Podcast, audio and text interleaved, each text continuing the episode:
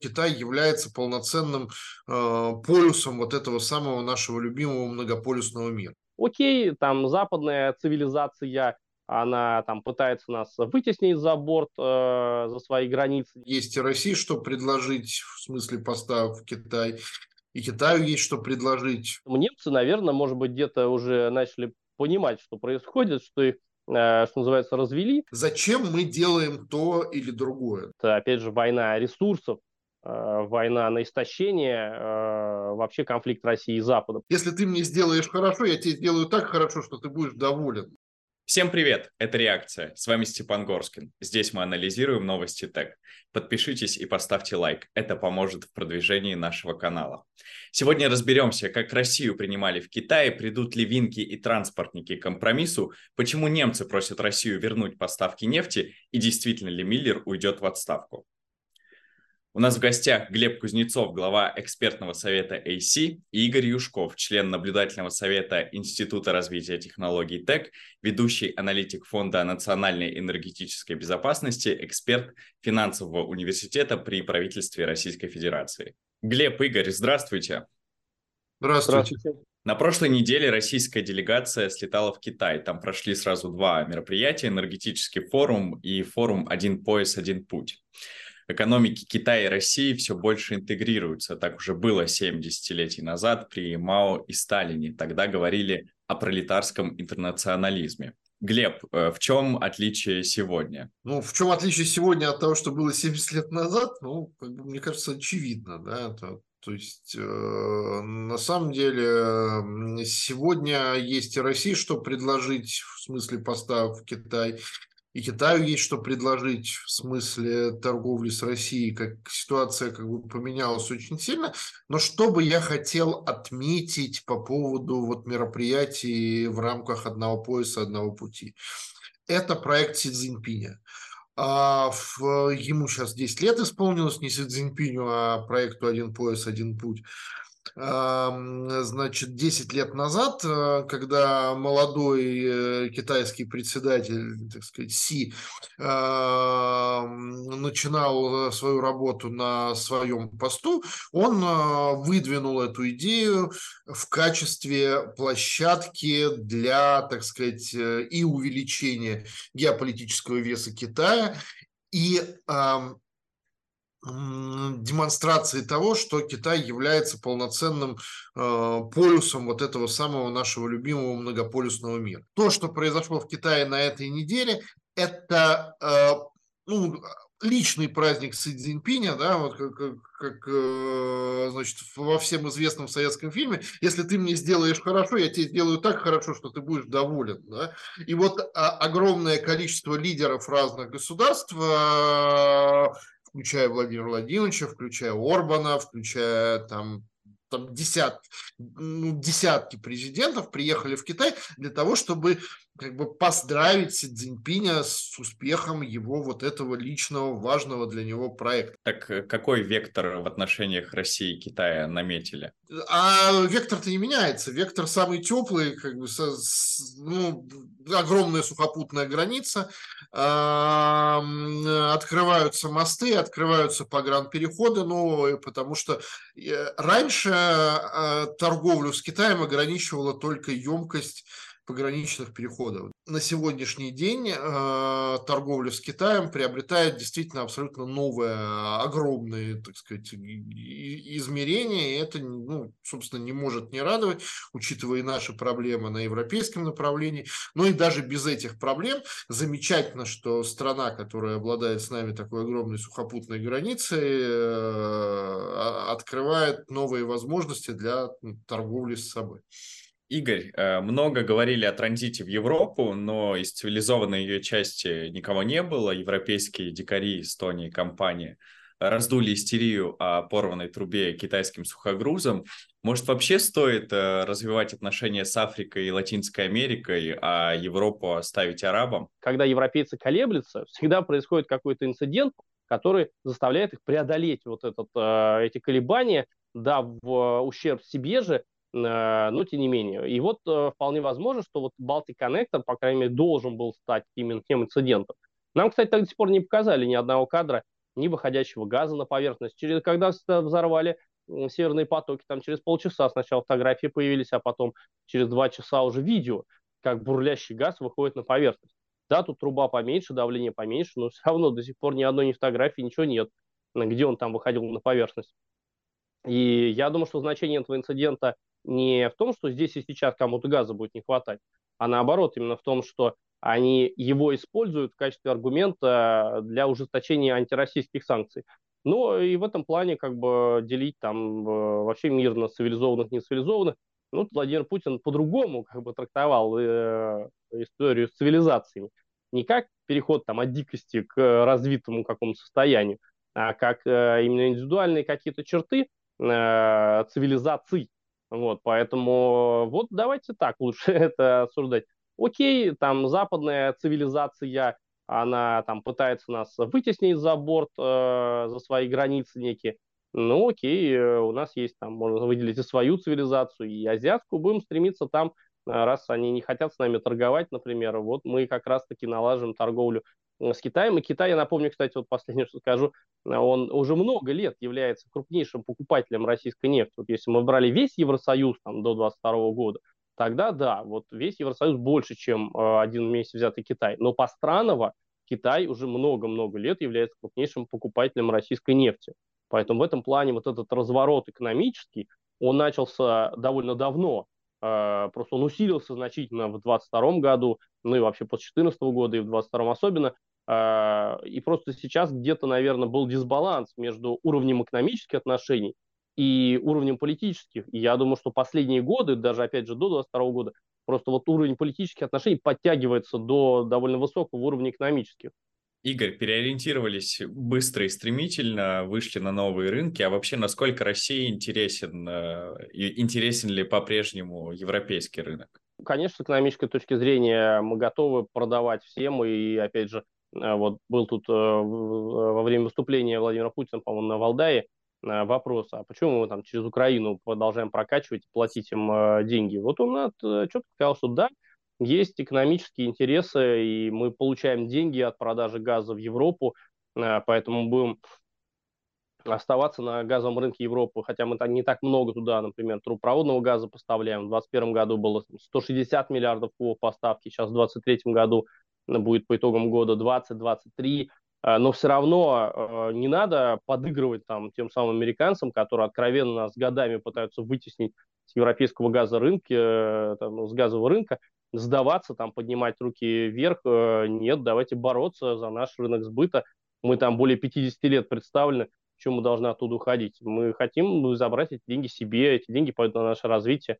Э, то же самое СВО, это очень дорогое удовольствие и в этом плане Э, это, опять же, война ресурсов, э, война на истощение, э, вообще конфликт России и Запада. Поэтому и они, кстати, этого не скрывают. И многие санкции, которые они вводят, кстати, они должны сработать через годы, лишив нас заработка в будущем. Глеб, Игорь, спасибо. Будем следить, как будут развиваться отношения России и Китая, наше глобальное сотрудничество мы переходим к следующей теме, обсудим отраслевую новость.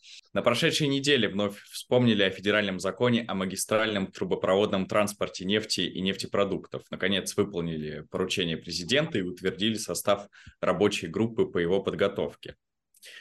Игорь, правда ли, что между винками и транспортниками теперь нет противоречий? Нефтяная отрасль, она была реструктурирована именно так, как и многие другие, как железная дорога, вот продолжалась там реформа, как электроэнергетика, когда инфраструктура в руках государства, а в сегменте добычи, переработки и сбыта создаются конкурентные, э, конкурентная среда. И вот, пожалуйста, здесь везде конкурируйте, но инфраструктура должна быть в руках государства для того, чтобы отрасль могла развиваться. Потому что если кто-то себе в частную не знаю, собственность возьмет инфраструктуру, он задерет тариф, и вообще вся отрасль не будет развиваться.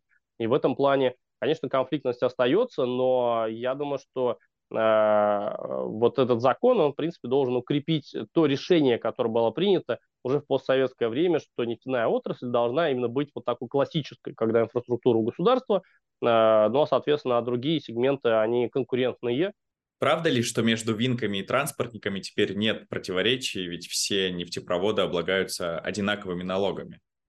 Ну, э, да, здесь, э, потому что, опять же, возникало со временем определенная и э, не то что путаница, но довольно э, смешанная такая история, когда есть магистральные нефтепроводы, есть там э, меж, э, межпромысловые, вот, и зачастую эти межпромысловые нефтепроводы были довольно большими, вот, и в этом плане, конечно, нужно было навести здесь порядок, э, чтобы подобных конфликтов и вопросов не возникало. А возможно ли развиваться трубопроводом без закрепления формулы «качай и плати»?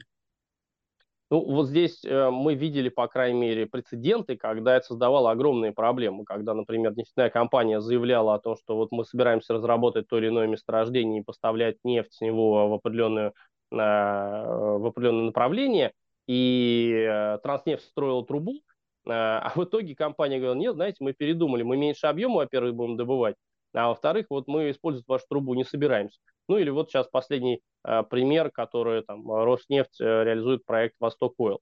Э, окей, э, они заявляют, что проект будет экспортировать э, 100 миллионов тонн э, северно-морским путем. Страна у нас э, позиционирует себя именно как такая арктическая сверхдержава, развивает Северный морской путь, но часть нефти, которую собираются поставлять на север, она раньше шла с Ванкорского месторождения на юг и поставлялась в СТО, и в том числе потом в Китай, кстати.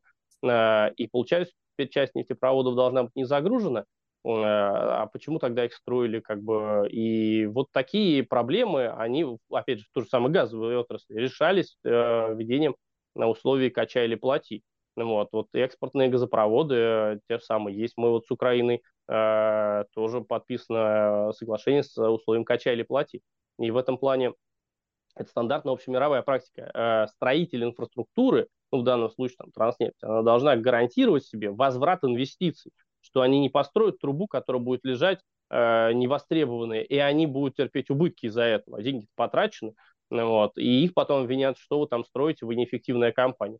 Поэтому, конечно, должна быть договоренность, которая подкреплена условием «качай или плати». А зачем Винкам вообще магистральные трубопроводы, если теперь тарифы регулирует ФАС, да еще надо соблюдать э, принцип общедоступности?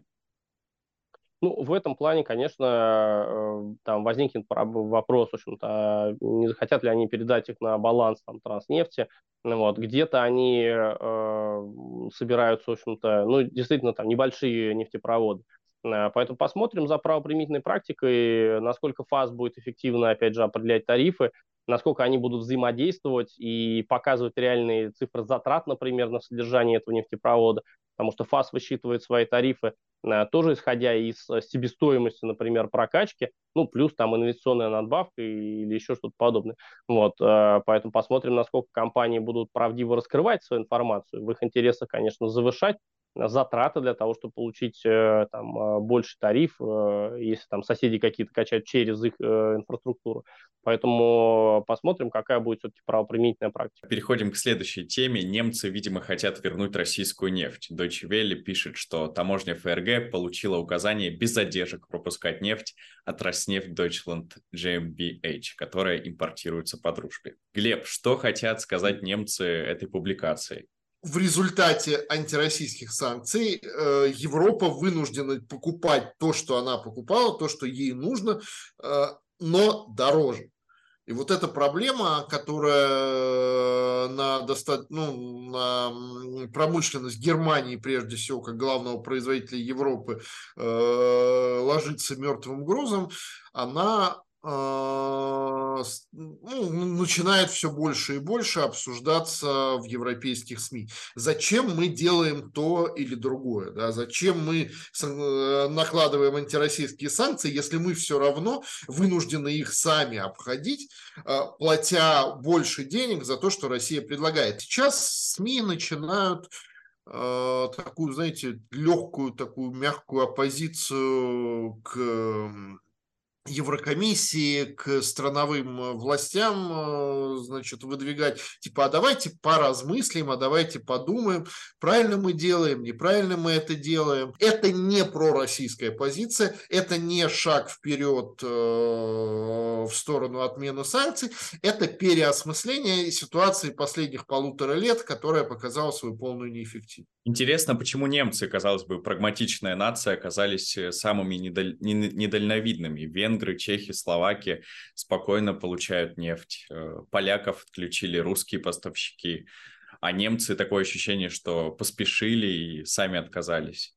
Я думаю, это своеобразная надменность, да, то есть Германия привыкла э, быть лидером Европы, Германия сама себя считает там, ну, не без оснований, значит, основным мотором, основным производителем, основным идеологом Евросоюза, и э, Германия привыкла отождествлять себя с Европой в целом политика, к сожалению, очень мало рационального, очень много психологического. И Поэтому, когда вы говорите, а почему Германия делает то-то или другое, как бы, а потому, потому, потому что психология заставляет их э, больше и больше э, увеличивать, так сказать, ставки на, на конфликт, э, не признавая то, что предыдущие ставки не оправдались. Игорь, у вас какое мнение? Мы когда говорим про то, что популисты пришли к власти в какой-то стране, как правило, имеем в виду Южную Европу, там, Грецию, либо Италию, но, э, в общем-то, в Германии тоже примерно такая же история, просто там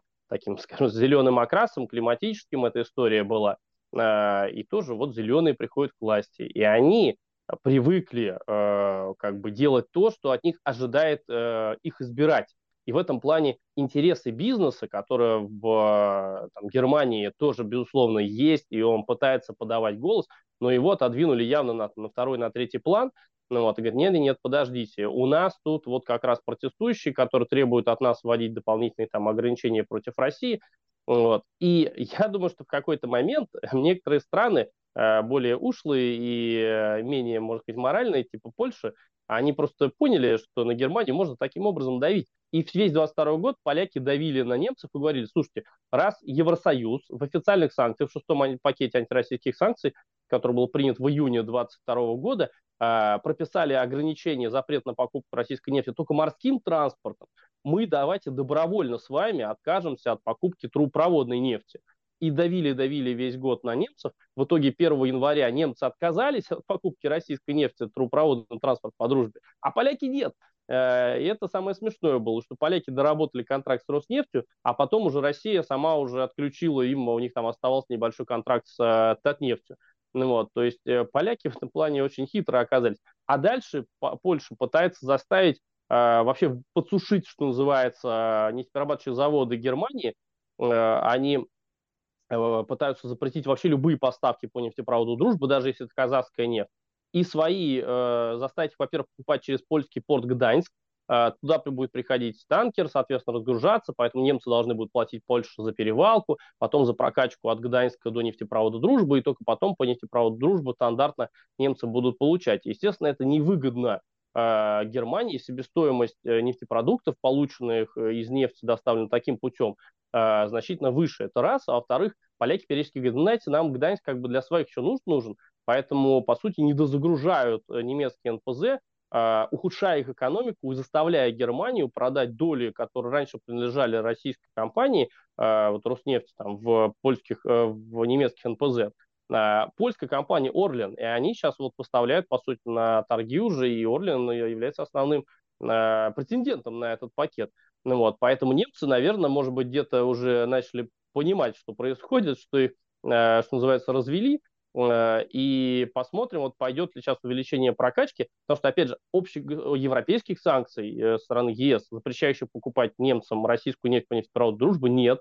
А, на национальном уровне они, по-моему, тоже это как бы решение, по сути, самих э, покупателей было не покупать больше. Но это даже на национальном уровне не санкции. Поэтому вот изменить это решение довольно просто. И вполне возможно, что мы, в общем-то, это видим. Но сейчас посмотрим, какая статистика прокачки будет. Телеграм заполонили новости о возможной отставке главы «Газпрома» Алексея Миллера. Пост главы крупнейшей газовой компании пророчит зампреду правительства Александру Новок. Есть ли под этим всем реальные основания или это вечный вопрос, как обсуждение цены на нефть? Глеб. У «Газпрома» руководителей было, так сказать, меньше, и они реже менялись, чем, значит, министры и чиновники российского правительства за, за всю историю. Есть ли шанс у Новака возглавить «Газпром»? Ну, я думаю, что это, что называется, работа мечты для любого топ-менеджера в нефтегазовой сфере. Да, безусловно, есть. Возглавит ли он «Газпром»? Сложно э, говорить, что это вот ну, произойдет там сегодня, завтра или там через полгода.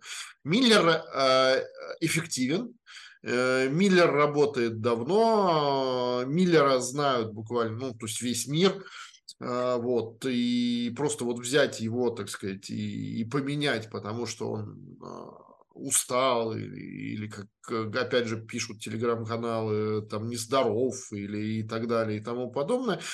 А, так дела не делаются, особенно в нашей системе, которая, ну, в смысле кадровом, а, очень сильно настроена на стабильность, на предсказуемость и на то, что человек, если справляется, то он будет работать столько, сколько он справляется. А Миллер, безусловно, справляется. Как, впрочем, справляется и Новак на своем посту. Хорошо, просто не очень понятно, как дела делаются, если э, Миллеру действительно нужно будет уйти по состоянию здоровья. Какой транзит э, наиболее безопасный и предсказуемый? Честно говоря, как фамилия руководителя «Газпрома» волнует только ну, семью руководителя «Газпрома» и клиентелу руководителя «Газпрома». В бизнесе «Газпрома» ничего не изменится от того, кто будет им руководить. Так это устроено. Игорь, как вы считаете, против кого был направлен слив этой информации? Ну, я думаю, что, по крайней мере, повредит он, э, наверное, если мы говорим там, Миллеру либо Новаку, скорее Новаку, потому что э, у нас всегда подразумевается, что если кого-то прочат на высокий пост, то э, тот человек, который занимает этот пост, будет опасаться его и всячески топить. И в этом плане, э, может быть, это попытка спровоцировать некие удары аппаратные по Новаку, хотя действительно мы видим, что попытка вброса, она не очень-то, наверное, удачна. Там она буквально идет из одного источника, который его распространял, там, с пометкой молния, можно сказать, и в этом плане понятно, что это не совсем адекватная история. Э, и, кстати, еще и проблема в том, что Милли неоднократно увольняли именно по такому, как бы, ну, увольняли в кавычках, именно по такому предлогу. То есть регулярно, где-то, наверное, каждые лет пять появляется информация о том, что Миллер очень болен, он обязательно уйдет в отставку. Я думаю, что здесь скорее работает принцип э, такой системы управления Владимира Путина, когда если что-то работает, то не надо туда лезть и что-то там пытаться исправить. Давайте пофантазируем, какие кадровые перестановки в ТЭКе сделали бы вы. Я думаю, что, опять же, кстати, если мы говорим про смену там руководства «Газпрома», то это могло бы произойти, если бы э, высшее руководство страны решило бы реформировать всю газовую отрасль. И вот тогда, да, Миллеру было бы невыгодно как бы оставаться э, на посту Газпрома, когда его реструктуризируют, например, там, решат привести к модели нефтяной отрасли. На уровне правительства, да, вполне возможно, можете такое представить, там, и смена министра энергетики вполне себе. В этой же новости там фигурировал, например, Павел Сорокин, да, э, Шульгинов, он в основном занимается скорее электроэнергетикой и по своему, опять же, там, происхождению карьерному скорее это ему ближе. Э, вот если мы говорим о том, что более какую-то значимую такую фигуру поставить министром энергетики, то я бы скорее выступил за рокировку, э, там, когда Сорокин станет э, министром энергетики, тем более он все равно работает с Новаком очень плотно. Вот. А назначение в госкомпаниях, я думаю, что в ближайшее время ждать не стоит. Глеб, давайте вас представим в роли HR по общему мнению, позиция главы «Газпрома» – это существенно выше, значит, интереснее и значимее, чем позиция вице-премьера российского правительства. Я бы сказал, что, значит, будучи HR, как вы сказали, да, вот в своем воображении, что есть, вещи, есть позиции, о которых даже думать не надо HR. Они как-то там вот находятся, люди на, на, на своих местах, и не надо даже задумываться о том, что их можно поменять, что их можно скорректировать, что им можно дать новые полномочия. Они настолько выше всех нас, включая вице-премьеров российского правительства, что даже думать действительно в эту сторону не надо. Да, я понял, оно как-нибудь само. Оно как-нибудь само, да, абсолютно точно. Да, можно еще добавить э, момент. Э, мы вот сказали, что если там, кому больше повредит, в общем-то, появление такой версии, то я сказал Новаку, и можно, кстати, развить мысль, почему Новаку. Я думаю, что вполне это может быть такая ответка за такое жесткие решения, которые принимались на топливном рынке, на российском, э, когда запретили экспорт э, бензина и дизеля, и, в общем-то, это тоже было, наверное, и он курировал как раз э, подобные решения, поэтому Э, может быть, немножко так понервировать его могли вот в ответ на подобные еще действия. Глеб, Игорь, спасибо большое. Было интересно. Надеюсь, встретимся в следующих выпусках. Мы обсудили главные новости ТЭК за неделю. С вами был Степан Горскин. Подписывайтесь на канал, ставьте лайки и делитесь мнением в комментариях. Увидимся в следующих выпусках.